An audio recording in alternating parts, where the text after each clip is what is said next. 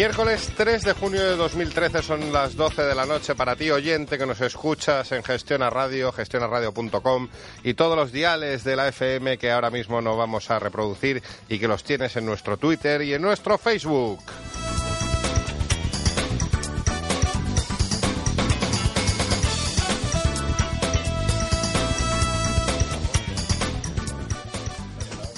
Bueno, desde los estudios de Gestión a Radio que estamos hoy aquí amplios, ¿eh? Hoy, hoy este, este estudio nuevo da gusto, es el estudio D, ¿no? Me, me- me cuentan que es el, el D.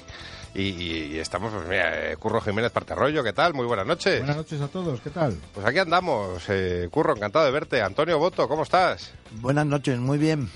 Tenemos que aclarar eso que nos preguntan en el Twitter y que la gente está... ¿Por qué hablas como Quique San Francisco?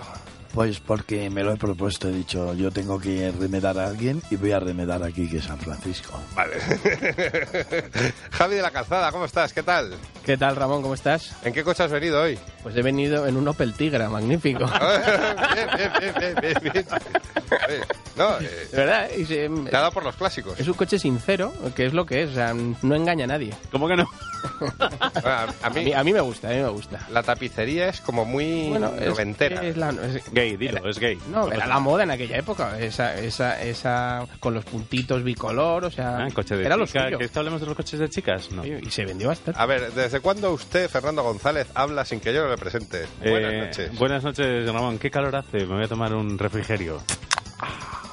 Has puesto perdido los folios, hombre. es lo que tiene, es lo que La tiene. respiración cuando la veis fuerte es la mía. Es que ha habido gente que ha jugado hasta 10 euros ¿eh? para adivinar eh, quién respiraba fuerte en, en Vuelta Rápida GT. Y hoy tenemos un invitado que es un pilotazo que nos va a contar lo, lo que está haciendo. Eh, le da más a los circuitos que a los rallies porque últimamente además en Vuelta Rápida GT habíamos estado más centrados en el tema de rallies y tal, pero en el ADN nuestro están los circuitos y Calzada dice que no con la cabeza.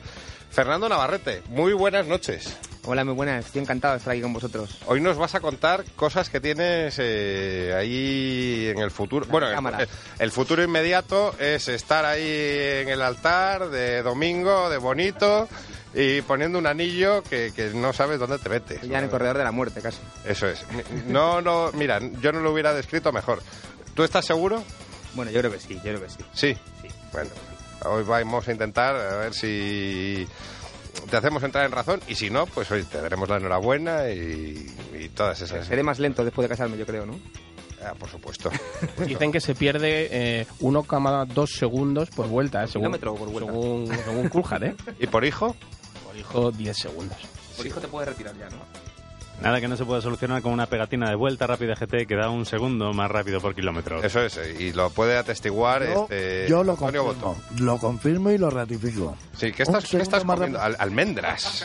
Eh, perdonadme, soy la verdad es que yo no estoy acostumbrado a estas cosas y soy muy natural. entonces me olvido. y un saludo también a Sergio de la Fuente que está en el control. Hola Sergio, ¿cómo estás? No te vamos a dar la lata esta noche, va a salir un programa de verdad aseadito, prometido, ¿eh? Venga dentro sintonía.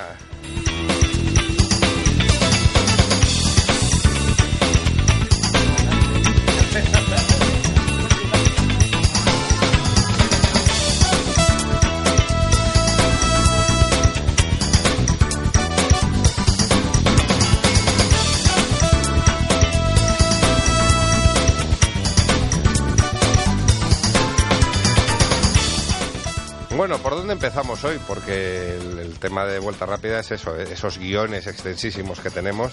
Eh, hay que hablar, pues, de- por supuesto, el sábado el retorno de, Rossi, que ya ahora los chicos de las motos eh, tendrán su su momento para, para hablar de, de esa victoria después de ¿cuánto fue Curro? Eh, dos años, tres años comiendo almendras. Joder. Tres, tres años. Es que me voy, a, me voy a poner a comer yo el bollito este de la pantera rosa y la vamos a liar. Es que como no te lo comas, te lo quitamos. Joder. que luego en la cervecería Los Jerónimos nos dan bien de comer, hombre. Pues, y luego vamos a hablar hoy de gomas, eh, Javi de la Calzada. De neumáticos. Bueno, Gracias por la aclaración, Curro. La verdad es que sí, es un tema que del que se ha hablado el domingo eh, mm, casi más que, que de la victoria de, de Rosberg, ¿no? De esos eh, eh, estallidos de, de bombas y se sigue hablando. sí. De esas P-bombs, como le llaman ahora a una gente. Pero bueno, yo creo que además de eso hay que hablar de la espectacular remontada de, de Alonso. Pese a que, que mirada de Ramón. no, no, no, no, no. mirada de Ramón. Una remontada, eso me acuerdo. Estos, los fans del equipo este que dicen remontada. eh. La remontada del piloto eh, y, yo creo que también hablaría del carrerón que se marcó Hamilton. Y de la cura de humildad Una que supuesto la victoria de Brasil en la Copa Confederaciones. ¿Tú crees que eso es necesario decir, eh, comentarlo? Hombre, yo creo que sí. Eh, Vuelta Rápida es un programa pegado a la actualidad y yo creo que tanto eh, España, España, España, ya. bueno, como dice, la roja, la roja, la roja. pues, Y luego te quejas de que No, si no, no, yo no- futbolizamos la Fórmula Yo 1. no quiero oír más la palabra la roja. Selección española. Es un insulto le decir la roja. Es una paletada. Una paletada gorda. Totalmente, totalmente de acuerdo, totalmente de acuerdo. Hablar de Magic. Pero bueno, eh, ahí- ahí, bien apuntado Navarrete, bien apuntado. Pero bueno, ahora vamos ya a, a entrar en, en- materia, vamos a entrar aquí en las carnes de, del Vuelta Rápida GT. Y bueno, eh, viene Fernando Navarrete a los estudios de Gestión a Radio y nos tiene que contar, pues, qué hace, mm, qué va a hacer, qué ha hecho, porque hay gente a lo mejor que, bueno, tienes eh, 800 y pico seguidores en Twitter, pero a lo mejor hay gente que dice, Fernando Navarrete, es que me suena, me suena, pero que, eh, estuvo en la Clio. y- Bueno, yo, yo empecé con ocho añitos, más o menos, a correr el campeonato de España de karting. ¿Con cuánto? Con ocho años. Ocho. Más o menos, sí. Empecé el mismo año que Fernando Alonso, Antonio García, eh, Polo Villamil y, y toda esta gente. Y bueno, eh, dejé, dejé pronto los kart porque tuve un accidente serio, mi padre le dio miedo el kart y bueno, entré a los Fórmula directamente. Fórmula Toyota, Super Toyota, Fórmula Nissan, Fórmula 3 y luego ya directamente a los turismos. Fiché por Renault para correr el campeonato de Europa de la Clio V6 gané la Copa Clio, gané la Copa Hyundai, gané la Copa Peugeot y luego corrí también la Copa León y, y ahora corro el, Campeonato de. España de Montaña, que bueno, pues más que nada pues porque mi vida sin carreras pues no la, no la entiendo y la dificultad económica del momento hace que, que tenga que correr lo que se puede y hasta próximos objetivos los que se puedan conseguir dinero para un buen presupuesto pues pues ahí estamos y intentándolo y, espero conseguirlo. Pero hay una anécdota, eh, eh, Fernando, que nos gustaría que nos contaras. Eh, ese momento en el que estás a punto de dar un salto que hubiese sido salto brutal, ¿no? Cuando estás ahí con, con Antonio García y con Fernando Alonso eh, luchando por, ¿por qué? Bueno, sí, pues, pues el, el año- de la Nissan fue un año muy bonito, porque bueno, estábamos una cantidad de pilotos impresionante. Mm, Ya no, ya no tanto Antonio García, Alonso, había muchos más, ¿eh? que iban. Ya, pero al final quien se lleva Sí, la ya sabes quiénes ganó, son. fue Alonso que subió, bueno, él fue a, tre- a la 3000, ya probador de Minardi. Y bueno, estaba Manuel Yao, Ángel Burgueño, Miguel Ángel de Castro, había una cantidad de pilotos impresionante. Y ese año fue muy bonito porque en muchas carreras eh, peleé con ellos, habiendo entrenado, yo creo, mucho menos que ellos. Y, y sí que se pudo haber llegado muy lejos. Lo que pasa es que, bueno, pues, pues nos quedamos sin dinero y hubo que dejar de correr un poco antes de que acabara el campeonato. Y lo que pasa siempre, que al final, pues, los presupuestos son los presupuestos y... Pero muy contento de lo, todo lo que he vivido. Pero porque- hubo un test en Albacete, ¿no? Mm. Que, que marcó o ha marcado tu, tu trayectoria, ¿no? Al final. Sí, porque bueno, pues esa temporada pues era cuando empezaba la Fórmula Nissan. Entonces, pues pues Coloni hizo un test con todos los pilotos que punteros del momento y bueno, pues estaban Oriol Serviá, Antonio García, eh, Margené, no sé si Alonso estaba por ahí también, no me acuerdo muy bien. Y entonces, pues en ese test, pues pues sí que fui el más rápido. No sé si debería haber sido yo el que ocupara el asiento del equipo de Adrián Campos o no. Entonces, esa decisión, mm, eh, ¿a qué se debe? ¿A que Bueno, la gente... si tú fuiste el más rápido? Ya, pero yo era de allí. La gente eres de decía- Albacete Claro. y, y decían que la gente decía que yo me como- sabía el circuito mejor que ellos. También la verdad que yo venía de correr con el, con el Toyota 1300. Que era un coche sin alerones, o sea, sin reglajes siquiera, y, y ellos sí que estaban más acostumbrados a su fórmula. Entonces, seguramente yo el circuito lo conocía mejor. pero ellos corrían con trastos mucho más gordos que, que el mío. Y bueno, y la verdad es que le metí un segundito y yo creo que lo hice bastante bien. Pero bueno, al final Alonso venía de, de ganar el Campeonato del Mundo de karting. Antonio García venía a hacerlo muy bien el año anterior en la Nissan. Y había muchos pilotos muy buenos y con mucha más experiencia que yo y seguramente pues mi inexperiencia hizo que... A lo mejor te faltó algo de experiencia fuera de los circuitos. A alguien mejor- a alguien que te no. apoyase. A lo mejor no, me faltó... Mi error, sin duda alguna, fue no tener un buen manager. Ese fue el error, sin duda, más, más serio. Fernando tenía a Adrián Campos, que es un, era un pedazo de manager y que, sin duda, para mi gusto, fue el que hizo que Fernando sea hoy Fernando. Aunque mu- o incluso él diga que no, Que no le debe que nada, le debe ¿no? nada a nadie. Mm. Mi punto de vista no es, no No es ese, ni mucho menos. Bueno, esto, yo perdonar que intervenga, No, es, una cosa, intervenir. es una cosa, Fernando, que mm, muchas veces lo, lo hemos comentado aquí en nuestro programa, ¿no? La falta de, de visión de, de mucha gente a la hora de, de fichar un piloto y fijarse en, en cosas externas, en, en que tiene un buen manager, que tiene un buen relaciones públicas. Y luego hay gente como tu caso, que yo conozco el, el, el tema de Albacete, cuando rodaste un segundo más rápido que ellos, y achacaban a que conocías el circuito. Y evidentemente ellos tenían mucha más experiencia a la hora de poner a punto alerones, tanto y tal. Venía de correr ya la, la CART. La CART, sí, que venía de Estados Unidos, o sea que y sin embargo no no no se te eh, dio esa oportunidad que realmente yo creo que la merecías, ¿no? Entonces, insisto en la pregunta que te ha hecho Javier, realmente fuera de lo que era el entorno carrerístico a ti te falló algo. Sí, no, sin duda, sin duda. Primeramente, eh, yo, yo no lo hice tan- tampoco bien, porque me hacía falta también un poco de orientación. Entonces, entre que yo me volví también un poco loco y ya pensé que estaba todo hecho y que seguramente le pasa mucha- a mucha gente, y le pasa a muchos deportistas que lo hace- hacen una cosa bien y ya se piensan que lo tienen todo hecho y se descentran un poco. También me ocurrió un poco eso por no tener a alguien al lado que me dijera, ¿eh? ¿Ibas solo? ¿Eras tú mi dentro padre, y fuera o tu mi padre? y yo. Entonces, claro, mi padre sabe mucho de, de carreras, pero no sabe hasta ese nivel Para en el que estábamos en ese momento, que estábamos en un nivel a, a punto de, de subir un escalón definitivo. Ese fue el fallo mío y el de muchos pilotos que han sido muy buenos en España Mm. y que no han llegado pues porque porque no se le han planteado bien su carrera, pero pilotos ya no quiero decir como Fernando Alonso porque para mi gusto es muy bueno y seguramente el mejor piloto que ha habido en España. Pero ha habido muchos similares como Iván Arias, como Ángel Burgueño, que podían haberlo hecho muy muy muy bien en Fórmula 1 y que no lo han hecho bien por no planificar bien la carrera deportiva. También es un poquito el caso de Antonio García, que también lo tocamos en su día. Sí, bueno, que es un piloto que ha ganado varias veces las 24 horas de Le Mans Tres, que es, joder, y, y no, pasada. y no ha tenido el impacto mediático. Pero eso es, eso es triunfar, Como- Antonio, ¿eh? Sí, en no, no, Espa- en ojo. España no se habla de eso. ¿eh? Si yo no hablo, yo- eh, claro que es triunfar y para mí es un super ídolo, ¿me entiendes? Lo único que te digo es que en- entramos en eh, eh, factores fuera de lo que es realmente la, la, la competición. Entramos en los medios, etcétera, etcétera. Y aquí en España, sabes que es muy. enseguida cogen a uno con orejeras, como yo digo, y para arriba.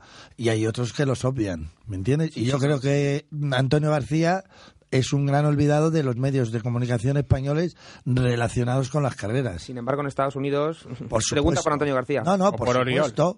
O por Oriol. Ídolo. Eh, por supuesto, por pero qué triste que aquí en España mm, le conozcamos los que Vemos a lo de la semana pasada y la de la anterior, que a, a un campeón que tenemos aquí, al único bicampeón español del mundo de rallies, lo del gafe. Es lo de siempre, o sea, es lo de siempre. El gafe, el gafe lo tienen otros que no han llegado ni a eso, a- ni a eso supongo. Eso, eso es el gafe. Gafe. Carlos Sainz tiene de gafe lo que, vamos, No, pero eso yo creo que es en lo que al final se acaban escudando los que los que no han seguido No nunca las carreras hasta antes de ayer, ¿no? O, la, o, la, o, el- o la futbolización que hay de las carreras, ¿no? O de, o de la Fórmula 1. Que mm, mm, uno dijo que Carlos Sainz era, era gafe un día y ahí se quedó con eso, ¿eh? Y, y de ahí, y posiblemente Gente- gente- pasarán años, ¿eh? Gente que, se compró, gente que se compró una camiseta azul, la metió en lejía para hacerla blanca, eh, luego le puso ahí unas rayas naranjas y ahora la ha teñido de rojo. Sí, eso efectivamente. Y si, y, y si mañana Alonso va a Lotus, pues la, pues la, pues la pintarán de negro. O sea, eso, Eso es así. Y cuando se acabe, y cuando se acabe Alonso, pues veremos qué pasa, pero posiblemente las carreras pasarán al, al plano que ha quedado a lo mejor el, el Tour de Francia o el, o el balonmano en, Sin en duda, España. sin duda. Y aquí en este programa se hablará sobre todo de producto. Bien. Vamos. Yo aprovecho. yo Habremos aprovecho. triunfado Si todos. cuela, cuela. No, Fernando, no, no, no. De todas formas, hoy traes ahí, eh, ¿cuántos veo? 56 folios. No, solamente cuatro. Ah, Pero de hecho no voy a leerlos todos. Voy a leer el primero nada más y luego os contaré la segunda parte de ese bonito viaje a Goodwood que empezamos la semana pasada y que acabaremos la próxima semana. pero es que aquí traes una lista de inscritos de, de Woodwood. 83 pilotos, Me 29 está dando solo mareo ya. motociclistas. No, pero ya A te ver, digo, pero yo aquí leo unos nombres. Muy gordos, pero no desveles Tal- el secreto. No lo desveles. Hay algún que otro copiloto también. ¿Hay algún copiloto? Y yo, me, me has dicho antes que alguno de los que van a Goodwood este, este año lo, le conoces bien. Sí, sí. Lo que pasa es que leí la lista antes abajo, pero ya ahora no me acuerdo. Sé que está Arne, Arne Hertz, que fue copiloto de Hanu Mícola. Ujú. Y además he corrido con él, contra él. Contra él. Y es una- un tío ya de mi edad también. Pues están, están todos los gordos. ¿Qué, qué hace Todos aquí Peter Fonda? Chicos, yo que sé, invitan a quien quieran. Me vas a... Me vas a- Leye- leyenda de Hollywood, estrella de Easy Rider.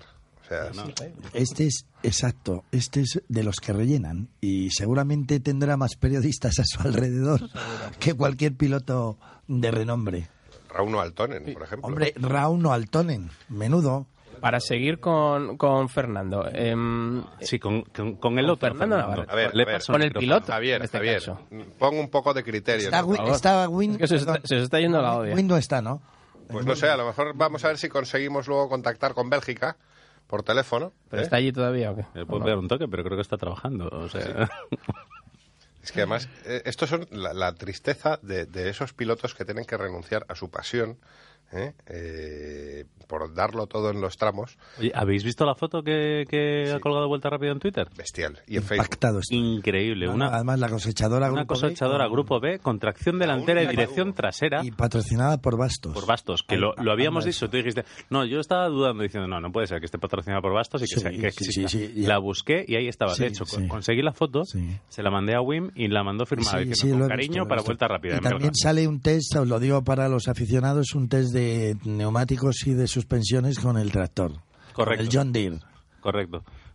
Muy bien, ha sido Javier. realmente espectacular. Por favor, continúa con, con Fernando porque Pues em, volviendo otra vez a la carrera, a la, a la exitosa carrera de, de Fernando, cuéntanos un poco qué va, va a pasar contigo, bueno, este año, para empezar, y el año que viene, que parece ser que tienes ahí cositas eh, gordas. Bueno, este año es un poco de transición. Como decía antes, pues estoy con mi Porsche antiguo de la Copa 968 CS, de la Copa antigua Porsche. Y estoy en el Campeonato de España de montaña. Voy Haciéndolo mal, ¿no?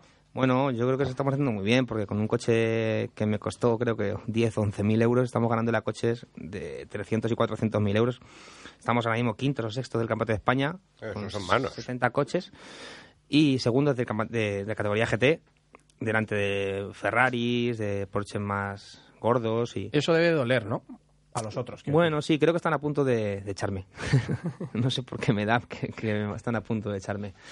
Pero, pero bueno, contento porque voy a las carreras, porque me distraigo de un poco del trabajo y, y muy contento. Y esperando para, para, el, para el próximo año porque tengo un par de cosillas que yo creo que, que pueden ser muy buenas. Sobre todo una que, que sería un poco volver a, a la élite del automovilismo y correr en un campeonato europeo con un, con un cacharro de, de 600 caballos que para mí sería un sueño volver a, a ese nivel.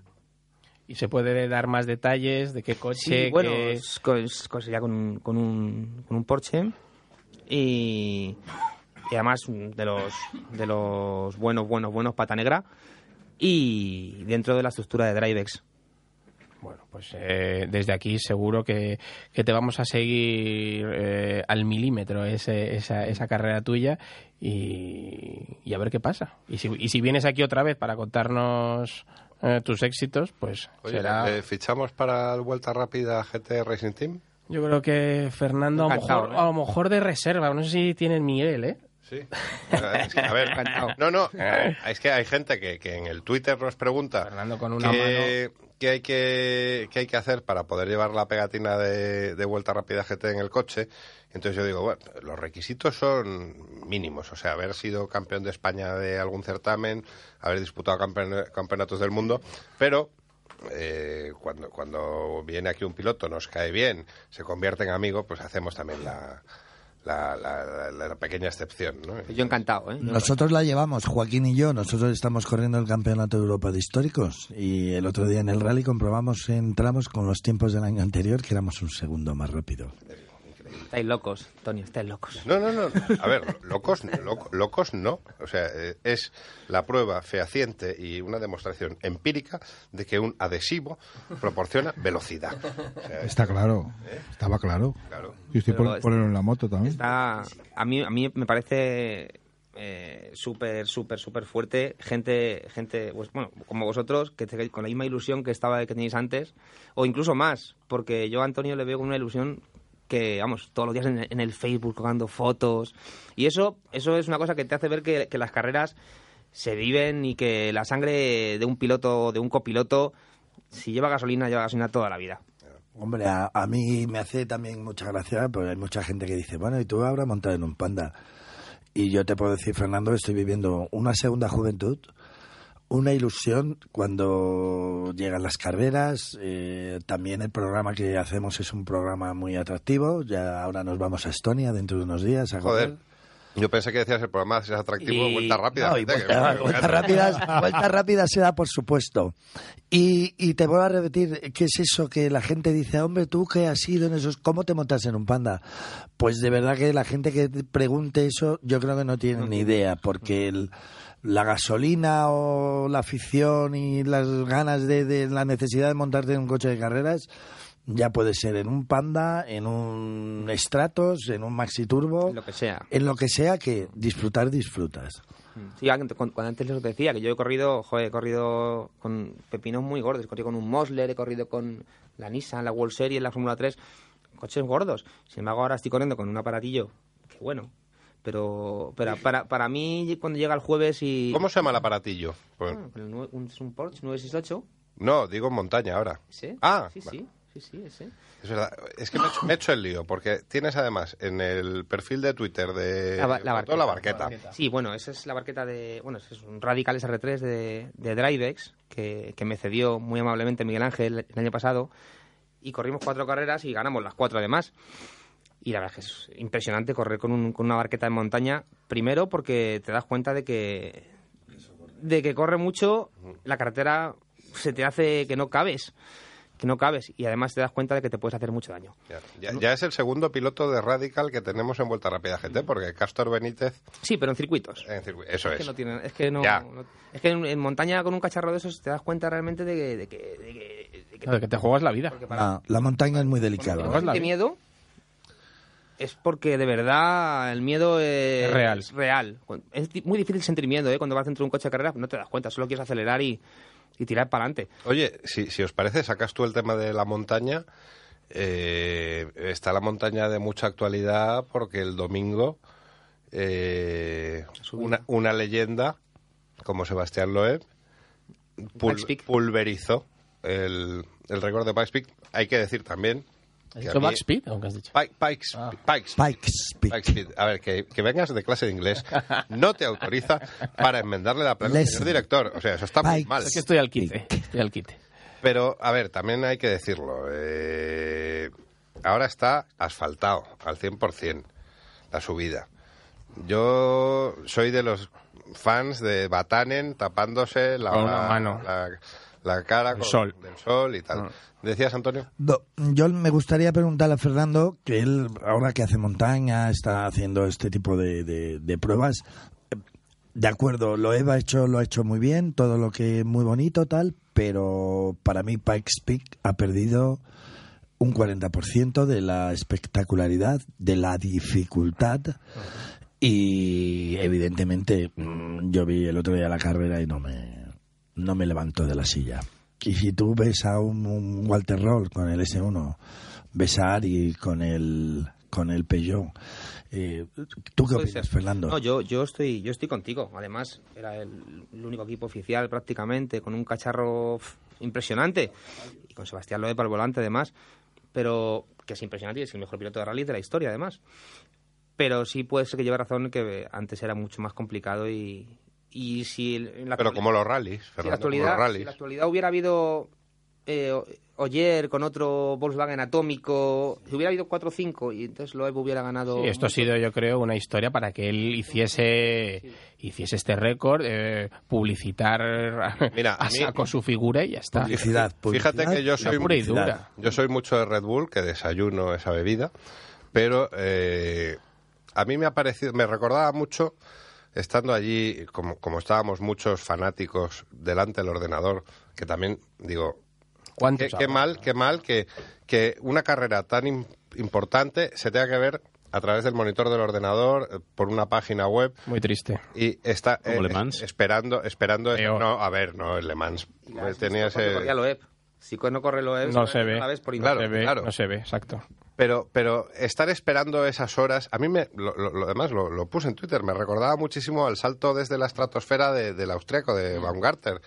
Eh, crear esa expectación, bueno, sí, se, se, se paró porque hubo un accidente de, de moto, creo que sin consecuencias, pero estar ahí todo el rato y la gente tuiteando, mm, nombrando la, la prueba, nombrando a Red Bull, tal.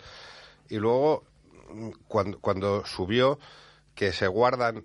al final son los. Están en su derecho porque son los que pagan el cotarro, que es Red Bull, pero se guardan las cámaras on board para hacer luego unos vídeos chulísimos, editar un DVD y venderlo.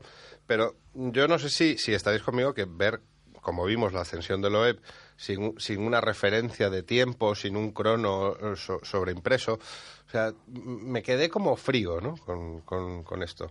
Ha perdido completamente lo que era la esencia de la carrera, ese, ese, ese pasar a milímetros del, del, del barranco. Mm, al asfaltar, al asfaltar la carretera ya se ha perdido todo, o sea, ya ha perdido completamente la gracia. Y, mm, y posiblemente si el año que viene, evidentemente que ya Loeb no va a hacer nada más de este, de este tipo, no hacen otra cosa de este espectacular o super publicidad, vamos, es una cosa que mm, pierde 100% ya la, la, la gracia y la esencia. Creo que es además la, la carrera, si no es la más antigua de Estados Unidos, debe ser la segunda. O... Sí, pero ya yo estoy con Javier también. No, ya no es Pace Peak. Es, es, es una carrera, es, es un exactamente. Y eh, mm, ahora que está aquí también Fernando y que es eh, circuitero al final, ¿no? Porque tú eres circuitero, ¿tú? ¿Qué te consigues, verdad? 100%. Unas ganas de correr en circuitos que me muero. Eh, Loeb vuelve otra vez a... Bueno, vuelve no, perdón. eh, em, comienza el, el año que viene a pegarse en un, el un poco circuito. vuelve, porque Mm, vuelve, sí, exacto. 24 horas de Le Mans, Sí. sí. Pero yo estoy convencido de que, de que primero van a ganar carreras, porque Citroën si hace algo lo hace bien, seguro. Desde luego. Seguro. Y luego además porque Sebastián Loeb tiene, tiene un talento impresionante y, De hecho, Y- creo que hizo una prueba en Red Bull con mm, F1. Y no lo haría mal, seguro. Y al parecer, no, no, no- no recuerdo si fueron públicos esos los, los tiempos o a qué nivel estaba, ¿no? Respecto a, a los pilotos oficiales, pero Mal no lo hizo. creo que estaba arriba, arriba, arriba. ¿eh? también te digo que, que no creo que gane el campeonato. ¿Seguro? No lo creo. Wow, No lo creo. sé yo, ¿eh? No lo creo. Bueno, no lo creo principalmente porque no hay que menospreciar a pilotos como, Como- Ivan Müller como Müller, sí. o como Monteiro, como esa gente, que esa gente, yo he corrido con ellos y esa gente es impresionante cómo corre y, Y que llevan ya no cómo corre, cómo pelea, porque ahí está el hándicap de Loeb. Ya.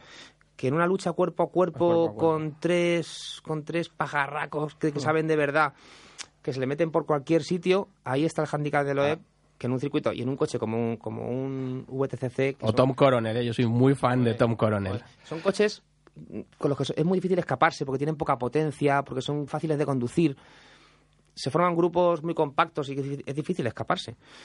Entonces, la pelea, eso es lo que me va a gustar ver a mí. Posiblemente, tienes razón, sí, sí. Oye, hab- hablando, hablando del Mundial de Turismos, hoy en, en, la, en la revista de nuestros amigos de, de Autoebdo Sport eh, publican dos noticias ahí, el Sinón Evero de- del principio, que a veces, a veces la, la- las clavan, ¿eh? Sí, sí, muy bueno. Eh, una dicen, a ver, eh, le están pidiendo a Loeb desde Citroën más rallies.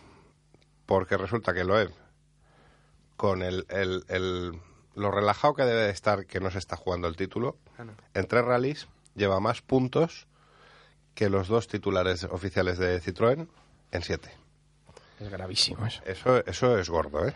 Y luego otra, que un piloto cuyas acciones en el, en el Mundial de Rallys, porque lleva dos victorias seguidas en, en la segunda categoría, como Robert Kubica, eh, también le están tentando para ir al Mundial de Turismos. Que un piloto como Kubica, que viene de la Fórmula 1, Eso es otra historia. es Ahí ya, te, interesante, ahí ya te es hablaría de otra- interesante, de otra ¿eh? Es- ahí daría un plus de calidad al campeonato muy interesante. Yo lo que quiero ver es si Citroën, una marca francesa, un piloto francés, no ficharía a Ivan Müller. El otro día estábamos en un corrillo y alguien dijo, seguro que Citroën ficha a Ivan Müller. Entonces, si Citroën ficha a Ivan Müller, entonces ya no sé muy bien qué pasaría, si, si cómo, cómo sería la cosa. Pero claro, es una posibilidad bastante... Es que Chevrolet posiblemente ya empiece a, a abandonar A este programa, ¿eh? sí, a recular y a, Mm. y a pensar y a pensar en otro, en otros proyectos. Puede ser. Oye, no, es, es- es- es que estamos. Yo, yo lo. A, a raíz de las 24 horas de Le Mans también lo pensaba. Digo, es que ahora te das cuenta, mm, las marcas, por ejemplo, con la noticia de- del otro día de Mark Webber, que ahora ficha por Porsche y van a hacer un programa, yo creo, para ganar. Muy ambicioso. Para ganar, muy ambicioso. Y te das cuenta que las marcas ya no es como, como hace unos años que era, o sea, pues pensabas en Ferrari, Ferrari es Fórmula 1, pensabas en Lancia, Lancia es Rallys, bueno, que Lancia también estuvo en, en- en Resistencia y en... Pero, pero ahora las marcas, pues eso, Citroën de repente cierra toda su estructura de, de rallies y se centra en los circuitos. Toyota, en su día también, joder, el, el Toyota Team Europe, tan, tan glorioso en el mundo de los rallies, y ahora Toyota, pues parece ser que quiere destronar a Audi de... Peugeot al revés también, de estar en lo más alto, de ganar Le Mans y de plantar cara a Audi, de repente recula, se baja de- del carro y va eh, y vuelve otra vez a, a circuitos. Claro, es... es bueno, yo no sé si es... Diferentes estrategias. Lo importante es que las marcas apoyen, apoyen las carreras. Eso sí. Porque si no, estamos, donde sea. estamos perdidos. Eso sí. Hombre, yo, por ejemplo, me, me llama mucho la atención lo de Audi. Audi ya lleva, ya lleva años en, en resistencia y no me imagino a Audi en otra categoría ahora. O sea, también dices por, por, por gama de, de coches por- en el mercado. Porque el DTM, que a mí me apasiona, por cierto. Sí, sí, pero- No es, no tiene ese tirón, ¿no? Que Eso tiene- es, o sea, yo creo que, que el, el todo por el todo, la apuesta tecnológica al 100% de, de Audi es Le Mans. Bueno, es Le Mans y, y el, el Mundial de, de Resistencia, o sea, en- Absolutamente. de, proto- de Sport Prototipos. Es un tema, es un tema curioso. Oye, y si os parece, vamos a poner un poquito de música. Eh, ahora seguimos un poco comentando eh, el tema de las gomas, neumáticos, como decís. Tiene tela marinera y Antonio hoy quiere, quiere también contar cosas que, Antonio, no te cortes ni un pelo, ¿eh? Sabes que no, Ramón, yo voy a saco y digo lo que pienso y, y pienso lo que opino. Y te- ca- casi te dejan sin boca de un micrófono. Sí, con el micrófono, es que estos chicos es que son tan atentos. ¿eh? Impetuosos. Dentro de música.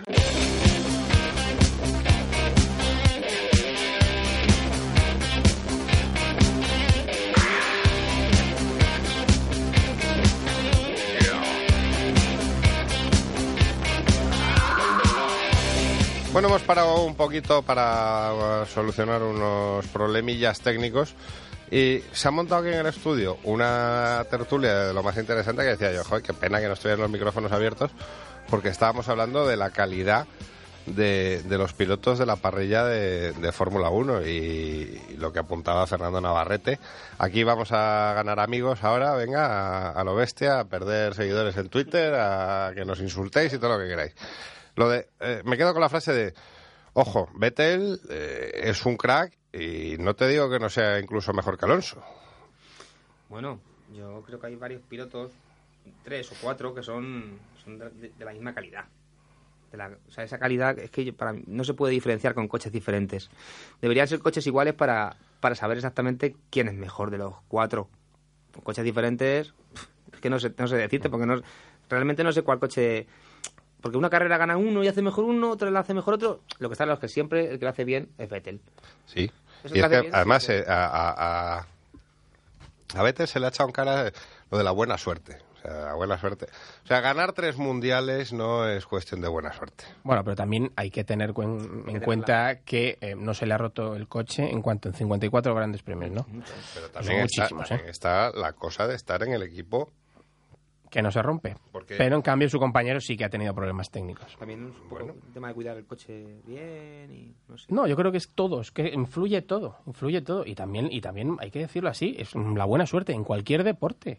La buena suerte tiene su, su aparición en un momento dado. Y tampoco hay que rasgarse las vestiduras por eso. O sea, ¿cuánta gente ha ganado un campeonato del mundo de fútbol o un o, o- o por un por un golpe de suerte, por un Penalti que no era. penalti que no era, exacto. O sea, que es que no, no, no pasa nada por decirlo. Ya, eh, eso hay que tenerlo. Yo la opinión, yo tengo una opinión, eh, sí, se puede hablar de la, pero yo creo que la buena suerte se fabrica, no, se busca, se fabrica y el tema, por ejemplo, de los 54 grandes premios de Vettel, pues está en un equipo muy consistente y en un equipo que saben hacer bien las cosas. ¿Qué pasa con su compañero? Pues ahí también existen politiqueos y divismos y a ver si este rompe o a ver si este tal. No, no se puede ganar un campeonato del mundo por, por- gracias a la suerte, pero sí que se puede perder Sin por duda. culpa de ella. Sí. Sí, y en el caso de Vettel, pues yo creo que está demostrando que, que no puede ser tanta casualidad. Lo hemos visto Hombre, muchas veces. hay, eh, un caso extremo de mala suerte, acordaros de Massa, no me acuerdo en qué año, en el último Gran Premio de, de Brasil, tenía que hacer un resultado, le valía no sé qué, no sé cuánto, En la última vuelta lo perdió. y en la última vuelta perdió. En la última vuelta perdió el campeonato del mundo. O sea que... Pero bueno, oye, una cosa, eh, esta tertulia está muy bien, lo dejamos para otro día, pero tú venías a- también a contarnos tus impresiones, Antonio, de, de- de este fin de semana de lo que ha pasado con los neumáticos. Tú tienes una teoría ahí, ¿no? Hombre, yo tengo una teoría e insisto desde el respeto. A mí me parece que se está llegando a unos niveles en la Fórmula 1 de con tal de dar espectáculo, eh, cometer errores muy graves, como hemos presenciado en este último Gran Premio, que tres o cuatro coches, eh, la rueda trasera izquierda, reventara, que insinuaran que había un corte en, la, en uno de los arcenes, me parece una estupidez como la copa un pino. Y creo que todo esto atiende a la búsqueda de espectáculo que eh, Pirelli, por ejemplo, tiene entre 5 o 6 distintos compuestos de goma.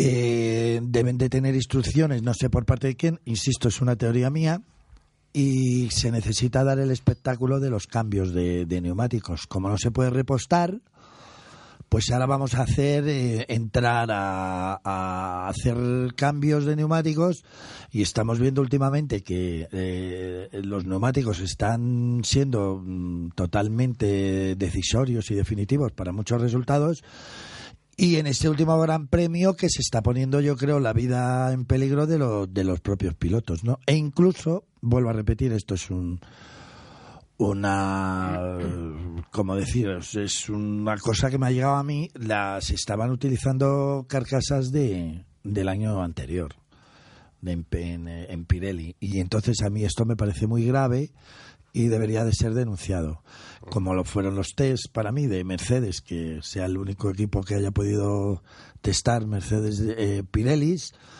que se ha demostrado que en este Gran Premio han vuelto a ganar En donde no aprendieron nada, por cierto. Eh, sí, no aprendieron Además, nada, hoy- hoy pero ahí están. Hoy Pirelli ha, ha echado la culpa a los equipos por la mala utilización de los neumáticos. Ya, ya, ya, sí, está claro, está claro. Pero mira, Por favor. no les ha venido, tiene razón Javi. Hamilton fue el primero que reventó Sí. el neumático. ¿Mm?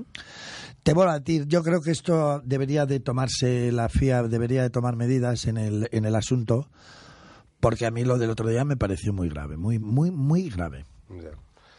Eh, Y ahora que hablas de lo, vamos, la- que los pilotos al final se están jugando la vida, ¿no? Decís que efectivamente eh, apunta Fernando que, mm, que en montaña realmente se siente miedo, eh, se siente el, ver- el verdadero peligro del automovilismo, pero también es verdad que en circuitos muere gente. Y este último fin de semana ha muerto un piloto de la Copa, de la Copa Lamborghini que bueno que, mm, que el final eh, mm, Motorsport is dangerous como pone en todas las entradas de los de los eventos eh, de motor. Ya sabes dónde te metes.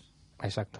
Te montas en un coche de. Y en, la, y en eh, digamos, en pruebas de carretera abierta, cer- cerrada al tráfico, pero digamos, en montaña, ahí sí que yo digo que hay unos hilitos por ahí, no sé de quién, pero que yo, por ejemplo, ahora que estoy corriendo rallies también, pues vas muy rápido y tienes unos árboles de que no los, eh, vamos, súper gordos. Y yo no sé, pero pasar, gracias a Dios, poco para, para los riesgos que se toman, ¿eh? El otro día, el otro día, por ejemplo, yo imagen de Alonso detrás de ¿era Hamilton. Sí, ¿Cómo sí, el- Pasó la goma a centímetros, ¿verdad? Sí. Eso es muy Pusieron los peligroso. pelos de punta. un coche con la, Un latigazo. con la cabeza al aire, te, Uh. te la rueda en la cabeza. te- bueno, recuerdo en una carrera de la, de la Fórmula 2, filete de goma. un piloto Sí. Al hijo, al hijo de dio la rueda de Sartis. La rueda, sí, sí. El hijo de Sartis. Sí, sí. Sí. Sí, sí, exacto. y, y bueno, es que te cae una rueda en la cabeza y es que te destroza el cuello. Y Bueno, que se lo digan a masa cuando, cuando un tornillo... un tornillito. Sí, sí. Casi le dejas. De barriquelo. Y, claro, es, un coche... O a, Po- o a- o a María, ¿no? Sí, más lejos. Claro.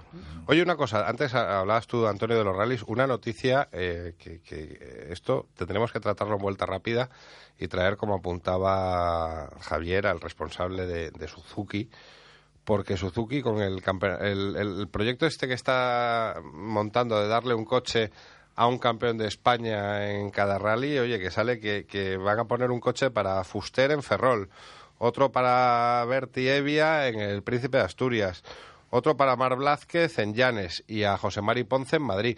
Y a Fernando, no sé si a Ah. Fernando también le iban a dar Cap de Vila. No lo sé. Al- algo habíamos oído, creo que sí, ¿no? ¿Aquí no hay ninguno por ahí? Habrá- Supongo que se lo ofrecerán también a Carlos. Hablamos con... Ya que nos ponemos- O, o a Chuspuras. O a Chuspuras ¿Eh? también, sí. Sí, sí, bueno. No, me parece... Eh. Me parece, me parece un- un- una campaña interesante.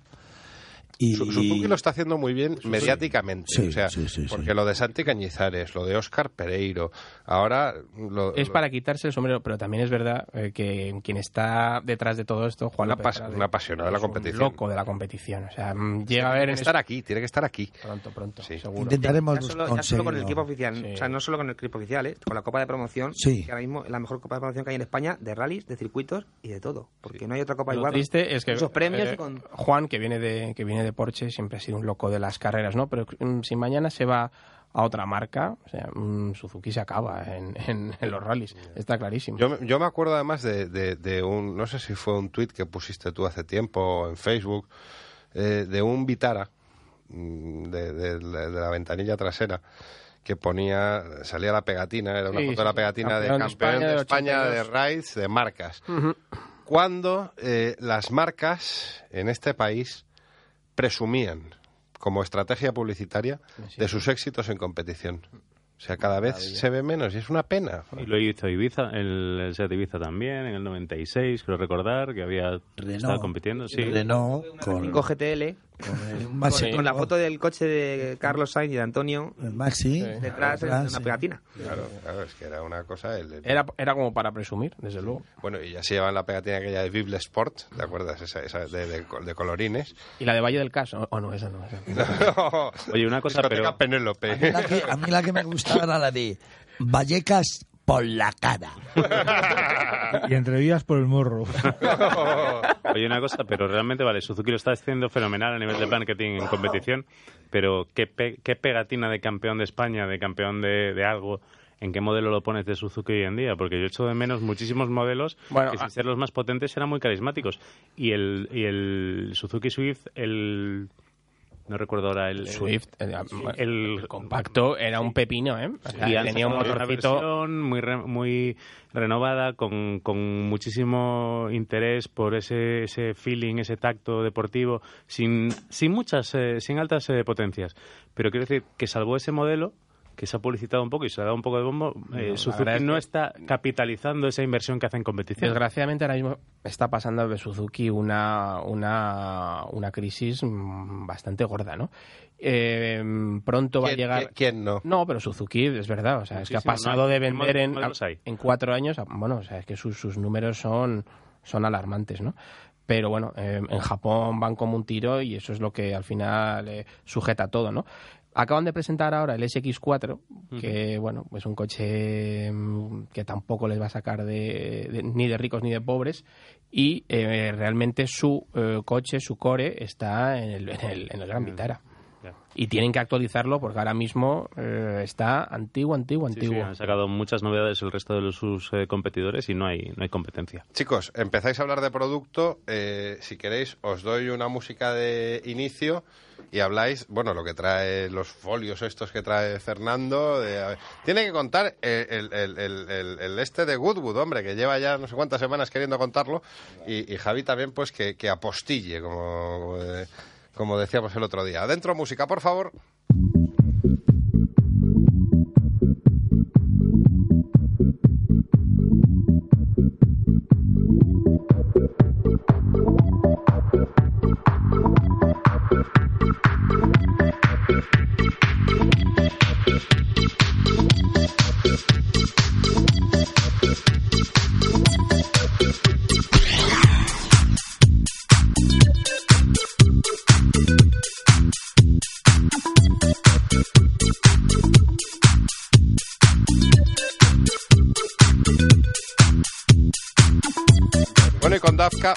Punk le, no me sale, le damos el paso a Fernando González y a Javier de la Calzada. ¿Qué nos vais a contar? No, yo quiero que me cuente, yo no tengo nada que contar, yo tengo una cosa de Goodwood para después, como la semana pasada, quiero daros todas las entregas, pero lo interesante es lo que trae Javier de la Calzada hoy.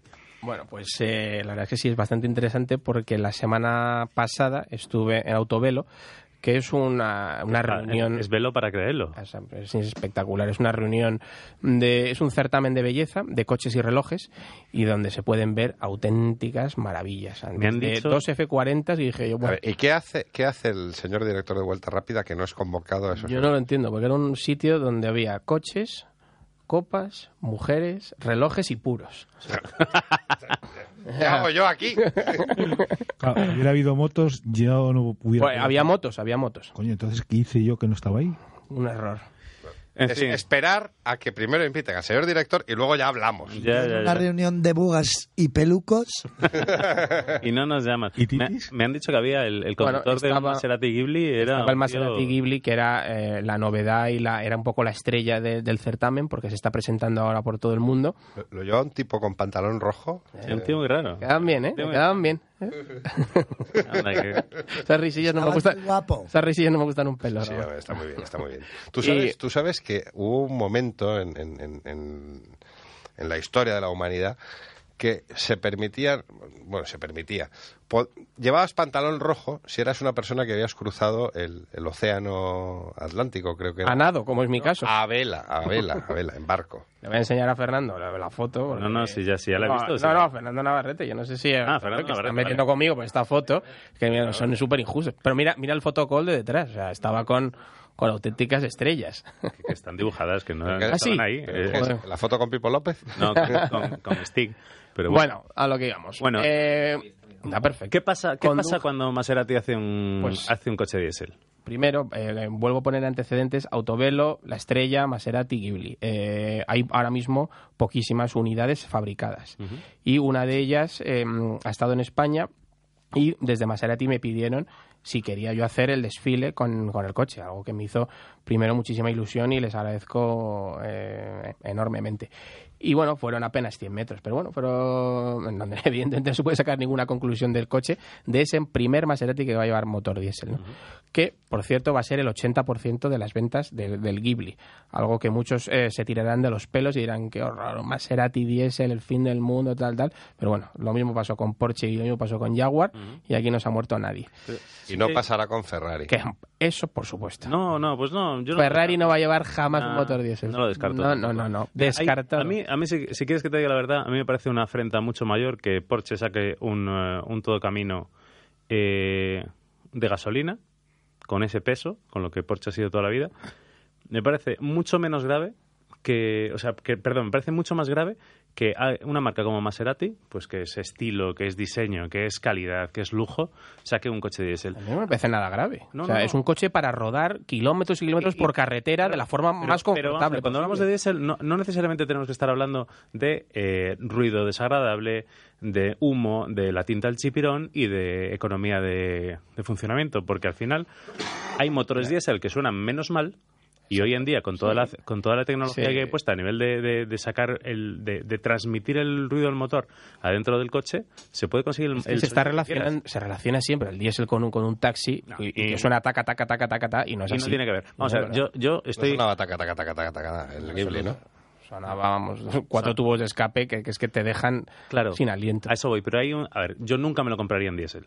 Nunca, en absoluto. Y me parece que, que no es el coche para mí. Pero hay que reconocer que el tacto y el comportamiento de un motor diésel es el tacto y el comportamiento que espera muchísima, muchísima gente. Gente que quiere que el coche empuje a- de, de 2.000 a 4.000. Porque Pero- es lo que quiere. Porque por encima de, de 4.000 parece que le duele estirar el coche. Y por debajo... No, pues es que- no, porque se piensan que se van a matar. También Claro, es verdad que bueno. un Maserati mm, por encima de las 4.000 revoluciones se convierte en, En una- otra en, cosa. un, en- en un aparato para unas manos cualificadas. Claro, Javi, a mí nunca me ha adelantado, no, no digo a mí, o sea, yo, yo nunca he visto eh, adelantarme ni siquiera ir rápido a una persona con un Maserati. No lo sé, igual que se dice que no la gente de Volvo es gente eh, seria, tradicional, la gente de Saab es gente inconformista. Hay algún MC. Stradale que, te, que, que te que puede, vamos, no, yo no digo que no, no a- aniquilar eh, en una autopista, pero, Claro. pero es verdad que se ven poquísimos. Pero yo estoy hablando no del, no del coche, sino del conductor Maserati, que también lo hay. Hmm. Sí, es una persona de, pues de, de-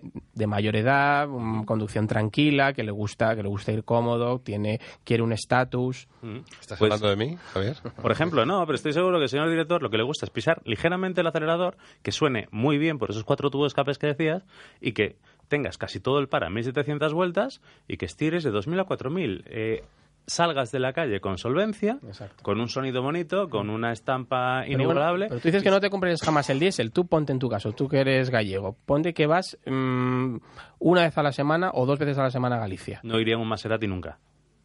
Bueno, Si es necesario, no, no, no. económicamente puede que te, que, No, que- no que es, te no es- compense. no es económicamente. O sea, económicamente. Seguramente irás sobrado. Si te compras un Ghibli, no creo. Sí. Aunque, aunque son 70.000 euros, que no estamos, no estamos hablando de no. un coche de estamos en 300.000. terreno, en terreno BMW Serie 5, BMW eh, Mercedes-Benz clase E, potente.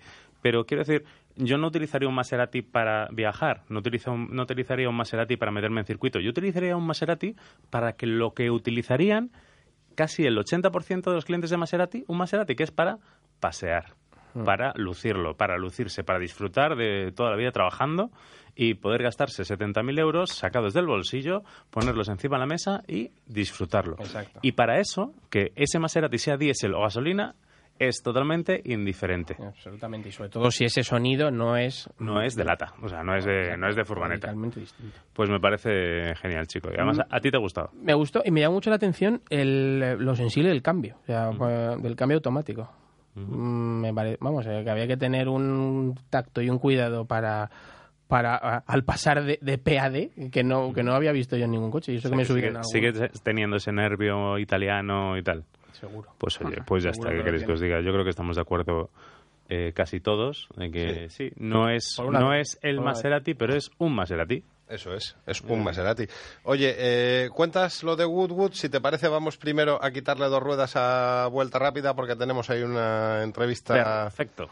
pendiente. Vamos con la música de la sección de la moto de Vuelta Rápida GT y vamos preparando esa llamada a nuestro invitado Pablo Nieto.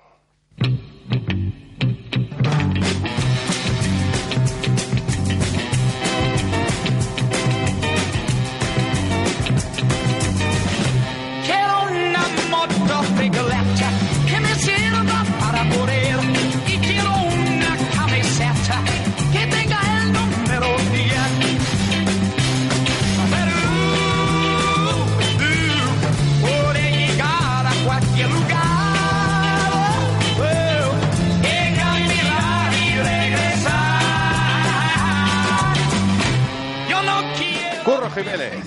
¿Cómo, Buenas noches. cómo tenemos la sección hoy? Eh? O sea, Sí. Primero vamos a hablar con, con Pablo Nieto y luego Eh, Valentín Requena estará ahí contando, comentando con nosotros esa, ese regreso de, de Valentino Rossi a lo más alto del Sí, podio. La, la proeza, por decirlo de alguna manera, de, de Lorenzo. Bueno, hay eh, aquí en, en- en el estudio hay gente que Bueno, hay división de opiniones como. O sea, hay gente que lo trata de proeza, hay gente que lo trata de irresponsabilidad, Hombre, yo- animalada. Desde luego, animalada ha sido. Yo me he roto una clavícula en moto y tenía 21 años, es decir, no 50 como ahora. Sí, tú y- te rompes a una clavícula y vamos. Y, y, joder, me tienen que tirar un montón ya. De todas maneras, eh, Y- tenemos un caso antiguo de la maestra que se llamaba Tazio Tazio Nuvolari Ah, sí. y a este le montaron en una carrera de motos y la ganó. Fíjate, fíjate. Y le montaron- John, John Eckerol en, la- en 1980 Totalmente subió con el con Hombre, el a Lorenzo 8. se le veía con, con cara de estar pasándolo mal, porque no, es que eso mal. debe doler un huevo. Pero hoy en día es... La clavícula duele mucho. Yo estuve mm, 30 días hecho una mierda. Son héroes. Para, para mí los pilotos de motos son, son superhéroes. Yo creo que si hubiera sido una moto de 500 no hubiera habido... Seguramente no hubiera podido correr. Bueno, es que claro, le, le suavizaron todo toda la, la- la- la- la- lo que es la electrónica, toda la electrónica para, para poder tener una entrega de potencia más suave. Eh, el problema no era, no era en, en las apuradas de frenada, que es donde podías pensar que tenía más eh, más agresividad, sino en, los acelera- en las aceleraciones. Eh, Oye, ahora que estamos diciendo esto de la clavícula, mm, desde un punto de vista médico, ¿no os parece una, una irresponsabilidad por parte de, del doctor eh, dejar que, que Lorenzo saliera a pista? Pues a mí me ha parecido un poco irresponsable esto que apuntas tú de, de dejarle correr. Pero mira, tenemos un invitado esperándonos a- al, al otro lado del teléfono que cuando se dice su apellido eh, es, es ya una autoridad en el mundo de las dos ruedas, porque cuando hablamos de Nieto, eh, aquí nosotros nos tenemos que poner así un poco al lado y, y decir, "Oh, ojo que está hablando alguien de la familia Nieto. Don Pablo Nieto, muy buenas noches. Hola, buenas noches. Tampoco es tanto, ¿eh? Hombre, eh, de- desde luego, más, más que nosotros aquí, humildes comentaristas de, de las carreras, sabes porque estás allí. Bueno, son ya muchos años, ¿no? Llevamos en, en el... Yo llevo en el Campeonato del Mundo, pues llevo 15 años ya. Eh, imagínate, mi padre creo que hace 50 años ya, el año que viene creo que hace 50 años en el Campeonato del Mundo y, y mira. Qué barbaridad. No. Seguimos al pie del cañón. Antes de, de entrar en materia, es que estamos aquí comentando. Eh, lo, lo de Lorenzo, a ti personalmente, ¿qué te ha parecido? Eh, ¿Animalada, heroicidad, imprudencia? Bueno, yo creo que, a ver, yo me yo he corrido con la clavícula rota también, pero a la semana siguiente y la verdad que me parece que tiene un mérito brutal, ¿no? O sea, correr, operarte, que encima el día siguiente después de la operación es cuando peor estás físicamente, se te empieza a pasar la anestesia, se te empieza a pasar todo, yo creo que es cuando cuando peor lo llevas. Claro, pues de- Y- de- debe doler correr con una clavícula rota. Sí, sí, es.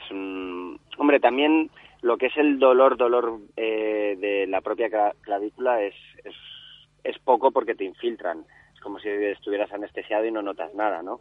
Lo que sí que, que es cierto, pues que sabes que te acaban de operar, acabas de pasar por quirófano, eh, lo que te duele en sí no, no es el propio hueso, sino eh, el corte que tienes, lo tienen que apartar músculo para poder poner la placa, o sea, no, no es una cosa tan sencilla. Oye, Pablo, si te parece, te dejo en, en- en- en manos, que no en los brazos, de, de nuestros especialistas en motos, que está aquí Curro Jiménez Partarroyo. Está también un amigo tuyo por aquí en, en el estudio, Fernando Navarrete, Hola Pablo, ¿qué tal? que, que- que entrará. Está Antonio Boto y, bueno, chicos, todo vuestro. Hola Pablo, soy Curro, ¿qué tal? Buenas, buenas noches. ¿Qué tal? ¿Cómo estás? Oye, yo te quería preguntar un poco por eh, tu labor de, de- de jefe de equipo en, en, en Moto 3. Eh, eh, estás corriendo, estáis corriendo con opciones a título. ¿Cómo ves tú esta temporada? ¿Qué, las posibilidades de, de tus pilotos? Bueno, yo creo que es- hay que ser realistas, ¿no? Posibilidades sí que es cierto que tenemos, pero el campeonato del mundo es el campeonato del mundo. Tenemos que tener en cuenta que hay pilotos buenísimos, tenemos todos los tres que optamos al campeonato del mundo tenemos las mismas motos, hay el mismo material y, y yo creo que el campeonato del mundo se lo va a llevar el que menos falle y el más inteligente. Pero bueno, esto va a ser, ¿quién va a ser? ¿Luis Salón? ¿Va a ser tu piloto? ¿Va a ser...? Hombre, yo, yo espero que sea Maverick. que Maverick, claro, eso te iba a decir. Y bueno, también que te queríamos preguntar por, pues bueno, tienes eh, a, a Ana Carrasco, ¿no? Una fémina corriendo en el Campeonato del Mundo, que... Sí, una pasada. La verdad que yo estoy encantado con Anita. Es una niña que encima es un 10, está corriendo como la que más. Eh, al correr, de ser un deporte de masculino, pues ya tiene veces más de lo normal. Entonces yo creo que Anita tiene un mérito increíble y de aquí a poco la veremos coger puntos. La vamos a ver pronto, pero ha estado ya a punto casi una carrera de coger puntos. ¿Cuándo la vamos a ver entre los 15 primeros con regularidad? Pues espero que pronto, espero que pronto, porque eso es muy complicado. O sea, yo el primer año que estuve en el Mundial, hasta la novena carrera no cogí puntos. Entonces, no es fácil, no es fácil. Yo creo que, que espero que, que pronto coja los puntos lo antes posible.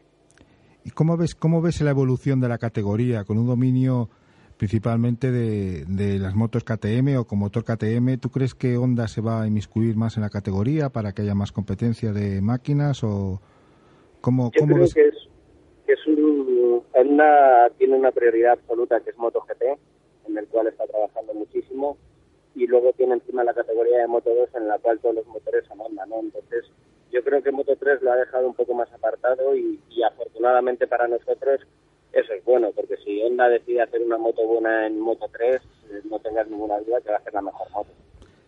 ¿Y tú cómo ves la evolución? Mm, Tú que has sido piloto de 125, ¿no te da pena, mm, un poco de pena, que no existan motores de dos tiempos ya en, en el Mundial? ¿O tú crees que el futuro hoy es definitivamente para los cuatro tiempos? Bueno, yo creo que es una pena, ¿no? Yo siempre he corrido en 125 de toda la vida, siempre hemos llegado a dos tiempos y ahora que, entre el cuatro tiempos, bueno, siempre se hizo para ahorrar costes y demás, pero yo creo que, es un acierto, ¿no? Yo creo que también tenemos que evolucionar y en este tema pues seguro que hemos evolucionado muchísimo, ¿no? Porque los costes de una de una dos tiempos a, a una cuatro tiempos eh, es muchísimo menos. Antonio, Eh, Sí, hola Pablo, soy Antonio. Eh, yo quería comentarte qué, qué estrategia mm, vais a hacer o vais a plantear para la siguiente carrera para que Salón, en, digamos, en la última vuelta siempre se os gane la cartera, porque yo creo que Maverick tiene una calidad como piloto excepcional y, y veo tampoco entiendo muchísimo, pero yo veo que, por ejemplo, Salón aprovecha del trabajo de, de- de los que van ahí peleando, como puede ser eh, eh, el alemán, eh, y al final, ¡bum! Siempre gana la, gana la partida. Bueno, como Yo, yo creo que el planteamiento de carrera es muy difícil, ¿no? O sea, ahora mismo en Moto 3 siempre hay cinco o cuatro pilotos que están ahí y si tú te pones un planteamiento luego nunca sale, ¿no? Entonces yo creo que es hora de arriesgar. Maverick tiene que, si quiere intentar ganar el campeonato, son carreras en las cuales tiene que intentar ganar sí o sí. Ya, pero yo era, por ejemplo, como la teoría que utiliza siempre tu padre, eh, de, con la que yo estoy muy de acuerdo, el decir, bueno, que pase el delante y vamos a chupar rueda de él, un poco. Eh, en fin, te estoy hablando un poco por la pasión, porque a mí me gusta mucho Maverick, ¿no? Y, y veo que, que muchas veces lleva el soporte de la carrera, hace unas remontadas increíbles, porque en la última carrera hizo un carrerón y al final, ¡pum! Bueno, pero lo bueno, lo bueno de estas tres carreras que, que hemos pasado ahora mismo es que Maverick se ha dado cuenta, ¿no? Nosotros lo hemos hablado y hemos visto que Maverick, normalmente Maverick suele ser uno de los pilotos que más ritmo tiene. Entonces, eh, lo que tenemos que hacer es intentar tirar al principio, que si se puede escapar, perfecto, y si ves que no te puedes escapar, pues que se pongan otros pilotos delante y se pongan a tirar ellos también, ¿no? Que, así tienes menos desgaste. Pero como, como te digo, es un planteamiento que, que luego haces y de repente eh, en una carrera pues se cae uno, abren un pequeño hueco, tienes que ir a por el grupo, es muy difícil, pero sí que es cierto que si una carrera normal como las que hemos visto hasta ahora, si están los cuatro en cabeza, eh, Maverick no tiene que estar tirando siempre todas las vueltas. Sí, te quería preguntar, Pablo, eh, ¿qué proyectos tienes más para el futuro? Eh, ¿Tener un equipo en, en en Moto 3, que, eh, tener un equipo en Moto 2, poder tener un equipo en Moto GP? Eh, porque supongo que habrás pensado en ello, ¿no? Bueno, si te digo la verdad, yo ya he tenido equipos de, de MotoGP y es una locura. O sea, yo creo que a mí lo que nos gu- a- sobre todo al equipo y a mí lo que nos gusta es ganar y estar luchando por ganar y en MotoGP ahora mismo para, para ganar tienes que estar en una fábrica o es prácticamente imposible, ¿no? Entonces el objetivo que tenemos ahora como equipo es que, el equipo sea uno de los mejores de la parrilla, eh, que este año nos dado un salto muy grande y la verdad que, que estamos muy muy contentos, pero todavía nos, to- nos toca trabajar para intentar ser el mejor. Oye, Pablo, mira, eh, tenemos unos pequeños problemas con el sonido, no, no llega muy bien. ¿Qué te parece si entre alguna carrera que, que pases por Madrid te vienes al estudio y hablamos por aquí más tranquilamente? Estupendo, sin ningún problema. Acepto la invitación. Fenomenal. Pues seguro que te lo pasas bien, porque quien viene y prueba, repite. Que se lo digan a Antonio. que se lo digan a Antonio. Vale, Eh, vale. Muchas gracias, Pablo. Muchísimas gracias a vosotros. Un abrazo y suerte. Muy buena suerte. Gracias, Pablo. Vamos con un poquito de música.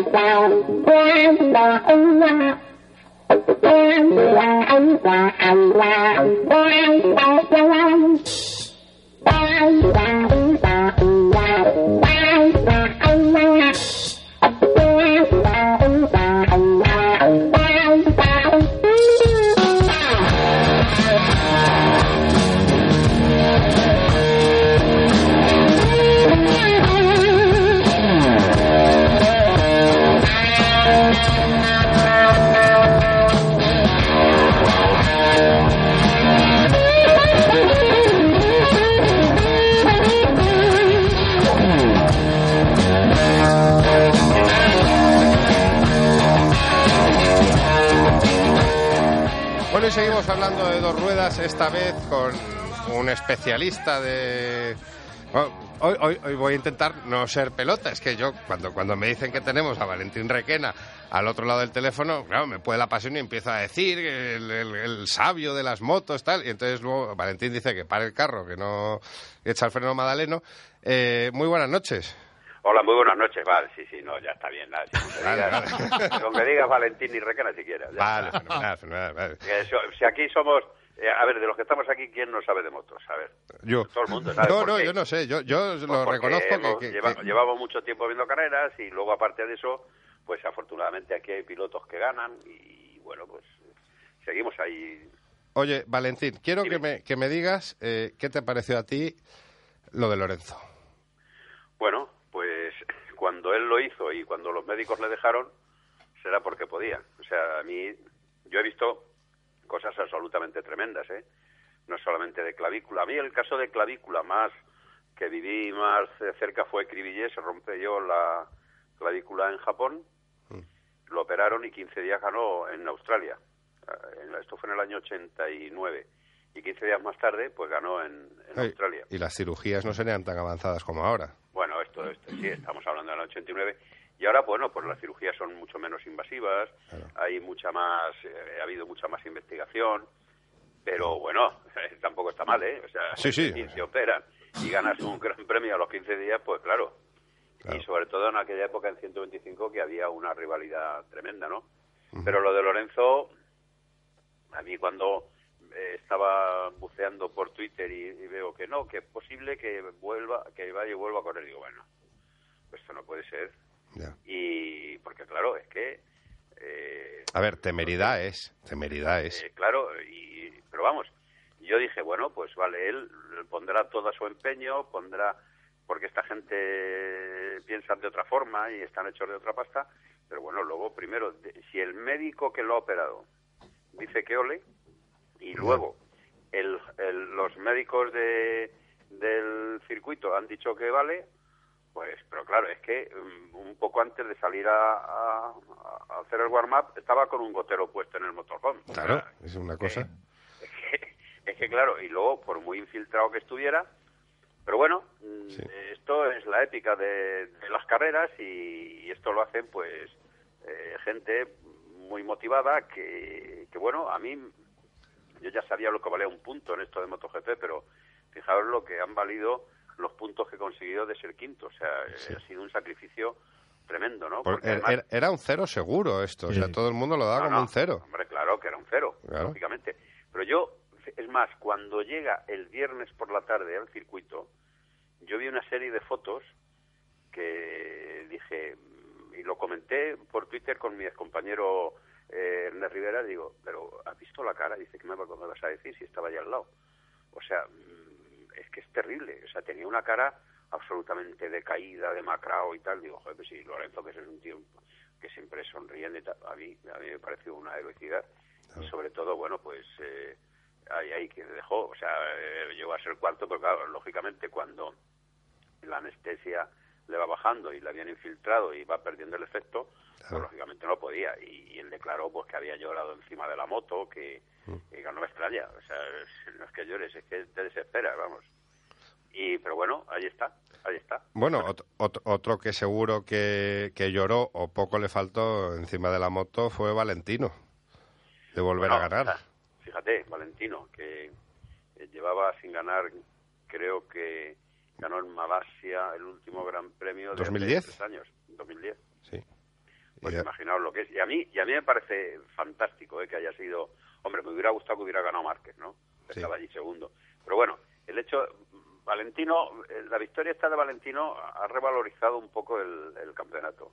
Eh, le ha dado un nuevo valor. ¿Por qué? Pues porque eh, era cosa de los tres españoles y el hecho de que esté Valentino también ahí. Hombre, bien es cierto que en unas condiciones extrañas, ¿no? Porque no estaba Lorenzo, eh, eh, Dani no sé qué le pasó que se fue para atrás y este y Márquez estaba con dos dedos rotos, porque es que, es que esa es otra. Ya. Estaba, tenía que frenar con un dedo solo y Bueno, Y pero, luego- pero estaba, estaba ahí Rossi para decir, aquí estoy yo. sí, sí, sí, sí, sí. Y O ya, sea- ya- y ya digo que yo creo que esto es muy bueno para el campeonato. A Rossi, es muy muy bueno el que hecho de que de que Valentino haya ganado. a, a Rossi la M1 le ha dado una segunda juventud. Sí, pero vamos a ver eh, si el qué sucede en el resto de, de las carreras, ¿no? Sí, A Valentín. ver si Valentino suele estar ahí o no. Sí, Valentín, soy, soy Curro. ¿Qué tal? Buenas noches. Hola, Curro, ¿qué tal? Sí, eh, yo te quería comentar también el hecho de que, de que un piloto británico como Crutchlow, pues que también se meta en la lucha, aunque ha sido una carrera un poco un tanto especial, ¿no? En la lucha de por, por la victoria o por el podium, ¿no? Con todo lo que representa que un piloto británico vuelva a, a- en la categoría reina, pues a estar arriba, ¿no? Con la afición que hay al, al motociclismo. En, de hecho, el motociclismo se inventó, por decirlo de buena manera, en las islas británicas. Sí, bueno, pero es que, eh, vamos a ver, eh, es otro, otro ingrediente más. O sea, eh, además, Carl Croslow creo que es un piloto eh, de una calidad extraordinaria. Además, es un hombre muy, introverti- muy extrovertido y, no olvidemos que lleva una, una Yamaha satélite que hizo la pole. O sea, es que eh, Sí, sí. tampoco vamos a olvidar esto, ¿no?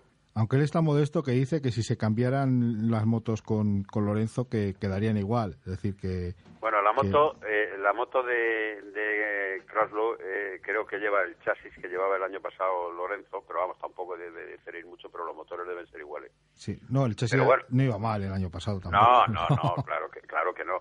Pero, pero vamos, que, que lo que quiero decir es que si no tienes calidad no estás allá arriba. No, exacto, Lleve- no, no. lleves un pepino, o lleves un obús o lleves un carrito de polos. O sea, lo que es evidente es que Craslo lo hizo muy bien. Lo que pasa que, claro, eh, tenía delante a Valentino, a Dani Pedrosa, tenía a Mar Márquez y tenía a, a Lorenzo. Fue escalando y terminó tercero. Yo creo que es el segundo podio que tiene el británico este este año y yo creo que también todo esto es bueno para el campeonato. Es Sí, sí, decir, por supuesto. que no sea cosa de los tres españoles, sino que se meta Kraslow, que se meta Valentino, que ojalá se metiera alguna vez Bradal también. eh, Dovicioso. No, ya lo de Bradal y Bautista ya lo veo Sí. más complicado, ¿no? pero Vicioso a mí me, me, me, me, me decepciona un poco las Ducati. Parecía que estaba un poco más cerca de, de las motos japonesas y, y otra vez No, parece no, que no, están, un- están- Un, escalón por debajo. y No, bastante, bastante. Están, yo creo que no un, están un piso por debajo, no un escalón. Sí, Están, exacto. están muy, muy, muy abajo. No tiene. No Les tiene haría falta un stoner que pusiera un poco de... Sí, no, le, Sí. hace falta un raro que sea capaz de hacer esto que antes. A- Luego a ya. Filippo Preciosi, que era el ingeniero del año pasado, este año no está. Entonces yo creo que están partiendo de casi de cero. Eh, Audi fue el que compró Ducati. En fin, han- ha, ha habido una serie de, de circunstancias en, en, en este año en, en Ducati que creo que es muy importante. Sí. Primero, que cambia el dueño y luego que el ingeniero que ha, eh, que ha desarrollado el proyecto pues tampoco está. Ma- Eh, ma- es- ma- espe- comparado- esperad, esperad a que Stoner se aburra de correr el V8 australiano. si- Sí, pero a comparado le, le está pasando a Ducati también en, no es, no es el mismo caso, pero en, en Superbikes, Sí. con un Carlos Checa completamente desencantado porque no pasa de hacer undécimos y dude- duodécimos Sí, con una moto que a lo mejor pues está en el principio de su desarrollo, pero Carlos no tiene 25 años y No, no, tiene 40. 41, me parece ya, o sea que que hemos visto que por ejemplo BMW en Superbikes les ha costado evolucionar la moto y Ducati va por el mismo camino o peor, varios Sí, años. pero, pero, pero fíjate, eh, sin embargo, Aprilia pues eh, han hecho un pepino Sí, sí, espectacular. aunque se rompen. Sí, sí, pero se rompen y ganan. O sea, Sí. pero, eh, hombre, lo que pasa que es que esto es- son ciclos, ¿no? Los de, lo de las fábricas. Eh, no lo sé, es- todo, todo esto es una cuestión de dinero, ¿eh? No lo olvidemos. Exacto, sí, sí. Esto es una cuestión de dinero, es igual que sucede en la Fórmula 1 y cualquier, en cualquier proyecto que no sea deportivo que sea industrial. Es una cuestión de meter dinero y ya está. Si, ¿Por qué Honda es lo que es y Yamaha es lo que es? Pues porque HRC tiene 800 ingenieros que están trabajando para esto. Kawasaki, que es una marca japonesa, no, y Suzuki les ha costado mucho hacer una Claro. moto competitiva. Suzuki ahora va, han estado probando en, en Montmeló eh, la semana pasada y tal, y quieren volver. Lo que pasa es que, claro, salieron por la puerta de atrás y ahora, pues, Dorna les va a hacer pagar un peaje. Eso sí. Primero tienen que conseguir una moto que funcione y luego el- la reentré va a ser a fuerza de sudor y lágrimas, ¿eh? ¿Y cómo ves cómo ves a Paul en, en Moto 2? Pues eh, mira, ha ganado las dos últimas carreras. A mí eh, Paul me parece un piloto extraordinario y tiene otra cosa, vamos, eh, que tiene a Scott Redding allí detrás, pero claro, el, el inglés pues también tuvo que rendirse ante el buen hacer de, de Paul. Es más más piloto de, de MotoGP Scott Redding con ese con esa Es que constitución Scott. Redding, que es un tío muy joven, pero es mucho más corpulento, ¿no? Claro. es más corpulento, hombre, precisamente eh, Paul Espargaró no es un pitufo, precisamente, es un chaval muy, además muy musculado, es un tío muy atlético y, pero vamos, es, eh, ahora mismo es, es, hombre, en la clasificación provisional eh, está Corredin ahí porque, claro, Paul tiene dos ceros, no lo olvidemos. Y Pero eso, eso pesa mucho, ¿eh? Yo creo que estamos, Paul- estamos en el Ecuador ahora del Sí, campeonato. se va, se va, yo creo que si se endereza la temporada y yo creo que va a optar al título y sin descuidar, sin descuidar a, a Tito Rabat. Y lo que sí, lo que sí me da un poco de pena es ver, por ejemplo, lo que está pasando con Tony Elías, que Sí. se fue la, la vuelta de reconocimiento al suelo. Y luego, mm, supongo que estarás conmigo también, el no ver a Julito Simón arriba a mí me fastidia un poco. Es, Pues sí, porque no olvidemos que son dos campeones del mundo, ¿eh? Claro. Y el que es campeón del mundo es bueno. O sea, es no, no es cosa de decir, no es que ha conseguido el título, un campeonato del mundo por casualidad, no, no. El que es campeón del mundo de lo que sea en un, sobre una moto es que es muy bueno. O sea, eso es evidente.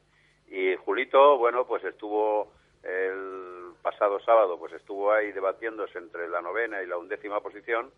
Y Tony, bueno, pues Tony es que habrá que ver eh, qué pasa, qué pasa con Tony. Sí, creo que se va a ir a Superbikes, ¿no? O quería, había estado Pues- por, por en, en- en Imola viendo la Sí. carrera y, y hablando con gente, eso parece. Bueno, veremos a ver, porque como sabéis también la Superbike cambia el reglamento eh, la próxima temporada. Sí, con las Evo estas que como las. CRT, pero para yo no sé cómo A ver qué pasa. que a ver qué pasa con eso porque no lo Bueno, veo. pues no, es que han visto eh, que tienen que rellenar una parrilla. Sí. Es que, ¿qué, qué pasaba con, la, de mo- con el MotoGP? Lo que pasa que es que lo de MotoGP es irreal. Claro. Hombre, lo que pasa que, por ejemplo, lo que está haciendo Alex Espargaró, pues que, es que eso tiene mucho mérito. Es que el tío terminó séptimo, Claro. por delante de tres prototipos. Eso es, eso es, eso es importante. Pero eso es a fuerza de mucho trabajo, a fuerza de afinar, de optimizar al máximo eh, todo lo, él con su equipo, todo lo, eh, todo el tema de la moto, porque claro, estamos hablando de dos segundos menos Bueno, y por que, Ale, vuelta. y que Ale le echa le echa Hombre. al asunto también, Le echa, eh, hombre, le, echaba- le echa talento. Sí. Claro. Y, por supuesto, eso, eso, eso, eso es importante. Mira, esto son dos hermanos que viven para esto, nada más, nada más y nada más. Igual Ah, que, y, na- y nada menos. Y nada, menos. Y, y- y, por ejemplo, Julito Simón, que es otro tío que trabaja a lo bestia, pero a lo bestia, ¿eh? vamos, es que eh, todos los días entrenando eh, en bicicleta, eh, se va a un circuito de karting, a- se va al circuito de Albacete con una CDR de serie, o sea, el tío no para, no para. Y bueno, lo que pasa que en estas, en estas circunstancias hay que saber realmente eh, cómo está, eh, cómo está el equipo, cómo está la moto, qué posibilidades hay, porque es que esto también es, aunque en Moto 2 el reglamento es muy restrictivo, pero claro, ahí es cuestión de echarle también un poco de, de euros Sí. al tema, ¿sabes? Y hay que ver cómo está, cómo están las finanzas. Valentín, eh, se nos echa el tiempo encima. Como siempre, tenemos la mala costumbre de dejar las motos para el final del programa y luego nos hemos aquí liado. Eh, ¿Te parece que el Gran Premio próximo empecemos con las motos antes que con los coches y así podemos extendernos más? Muy bien. Fenomenal. Pues yo, yo ya a ti, ya vamos, estoy pensando ya en ponerte en nómina, porque, oye, qué análisis, qué, qué calidad. Bueno, ya te mandaré a mi representante. Bueno, hablamos eh, de porcentajes y de cosas de esas. Valentín, fuerte abrazo y muchas gracias por estar en Vuelta Rápida GT. Igualmente, encantado. Un abrazo para todos. Pues chicos, si os parece, vamos con un poquito de música.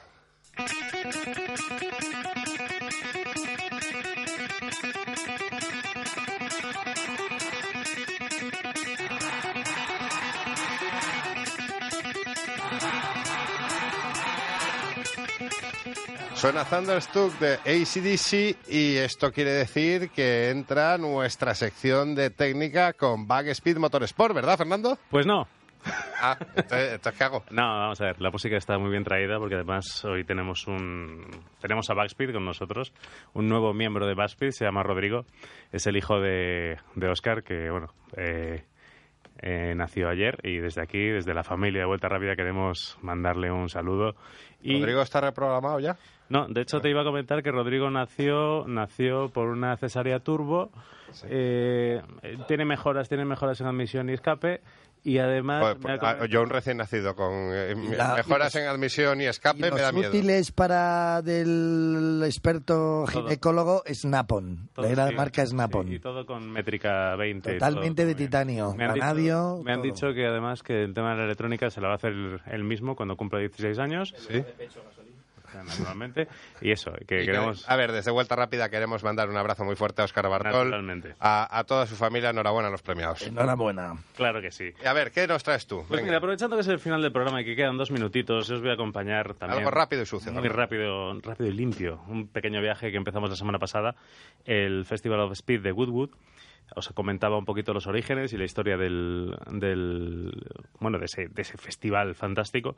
Y, y bueno, os comentaba también las, quizás las, las principales actividades que se pueden disfrutar allí, que son el, el Hill Climb, que esa subida de, de colina que Antonio Boto tan hábilmente me había reco- recordado su nombre en inglés, y el Movie Motorsport. Aparte de eso, que serían los dos eh, actividades principales, hay otras muy interesantes también que podéis disfrutar si vais un año. El Forest Rally Stage, que es un, eh, bueno, es un circuito de, de rally en el que un tramo de rally de tierra que partici- participan 50 coches. Eh, es una parte del- de esa subida de, de montaña, pero eh, participan los pilotos más o menos. Si quisieseis hacer una selección de pilotos que estuviesen todos juntos y que los pudieseis ver pasar de muchas épocas, no solamente actuales, pues podéis encontraros que en un tramo diseñado por un señor que se llama Hanu Mikola, no sé si lo recordáis alguno de vosotros, Hombre, ¿quién no, quién no, quién no, quién no recuerda a mi cola? El gran Janu. El gran Janu. esto, esto estaba casi preparado. Y además, eh, por, por el, el tramo de el tramo de su cola, perdón, de mi cola, eh, va, ¿Hola, el director? sí, va a competir también Rauno Altonen, Marco Allen, Peter Sorberg, Sebastián Loeb o Marcus Gron- Gron- Gronholm, que son Rauno- gente Rauno ya lo llevan con gallatas, con ¿no? muletas, va a ir con, un- Rauno con un DS3 Altonen con muletas. es- era yo Sí, joven, sí. muy joven, muy joven. Y además este fue de los primeros pilotos oficiales de Saab. Rauno Altonen. ¡Alto! Gran marca venida menos, pero bueno. Apa- aparte de Oye, el amigo Arsuaga está pendiente de venir a contarnos qué va a pasar con SAP. No, no, ¿qué está pasando? Yo quiero saber lo que está pasando porque cambia día a día y es una cosa muy interesante. Tan interesante o más, mira que bien traído, que el Black Rock Drivers Club, también en, en Festival of Speed, es una especie de pequeño club eh, muy, muy selecto donde tú puedes, la gente que está acreditada puede acceder y ahí es donde están descansando, pues pilotos, celebridades, puedes aprovechar para pedir ese, ese autógrafo que siempre te ha gustado tener. Mi o cola, para mi tener- cola descansa ahí. Sí, también descansa. O, esa, o, o mantener esa charla con alguno de tus ídolos del, del motorsport, pues bueno, pues una ocasión como La, otra la cualquiera. verdad, eh, cortándote, es Goodwood. Yo lo conocí hace veintitantos años y era un sitio que está relativamente cerca de Milton Keynes Sí. y ahí es donde era un sitio de, de- para probar los coches, todas las marcas. Ahí he visto yo rodar a Aston Martin, ahí vi por primera vez el McLaren F1 Sí, sí. De, de calle. Es una apuesta de largo muy Y importante. ahora parece como un parque temático, porque ahí puedes, hay mm, tramos para hacer tierra, eh, hay para hacer, eh, ¿cómo se llama esto? De saltos que van en las motos, ¿cómo se llaman los? Motocross. los yo- no, ¿cómo? Los no, me acuerdo. pads. no. Esto que van en saltos, que lo Ah, hacen- motocross. Sí, en motocross, pero l- los extremo. bumping, no, Sí, los tres. que sea. los como se llame, ¿no?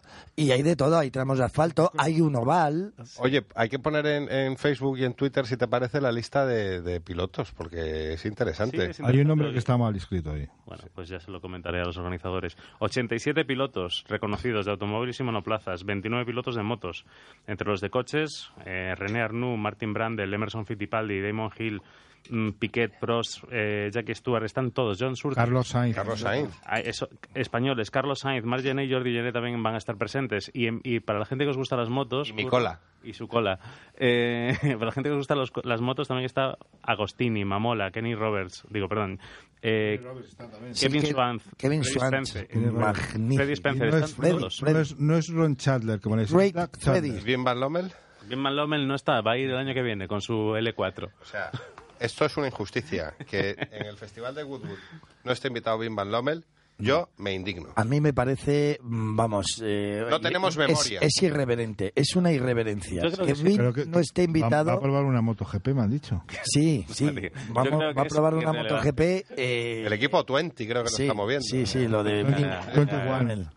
Bim Lomel, sí. Pues esto es la entrega de Goodwood de hoy. La semana que viene os contaré guarrerías varias, como cuánto cuesta y qué es lo que se puede hacer con dinero allí. ¿Y hablarás de mi cola?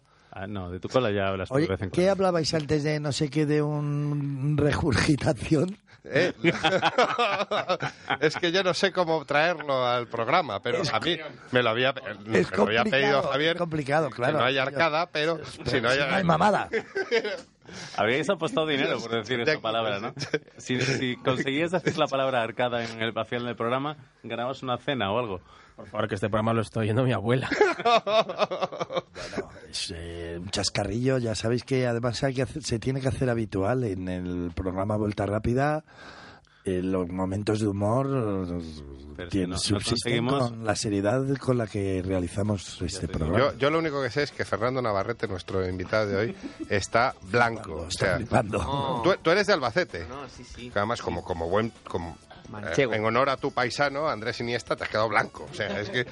o sea, Una sepia. es que. Es que ah, Valentín tiene un- una curva en el circuito de Albacete. También. Martín de Quena, sí, sí. Y mi cola va a Woodwood. Eh, Curro Jiménez, muchas gracias por estar. A vosotros, buenas noches. Antonio Boto, ¿qué te digo? Pues eso, que, que gracias. Hoy me preguntabas, ¿qué hago yo hoy en el programa? Digo, pues. Hasta la semana que viene. Ser Antonio. Y muchísimas gracias. Javier de la Calzada, eh, pido disculpas a tu abuela. Bueno, no, no pasa nada. Fernando González, muchas gracias. Muchas gracias a ti por dejarme contar mis porquerías. Fernando Navarrete, de verdad, eh, espero que te haya gustado y que vengas otro día con nosotros ya siendo un señor casado. Vengo las veces que queráis porque he estado aquí muy a gusto además. Me alegro. Y Sergio de la Fuente también, muchas gracias por tenernos ahí en control. Que cualquier día esto está un infarto con nosotros aquí en el estudio, pero bueno. Eh, quien os habló, Rafa Piosca, también os da las gracias por estar ahí. Y ahora nos vamos a hacer eso que se nos da tan bien, que es tomar copas. Buenas noches.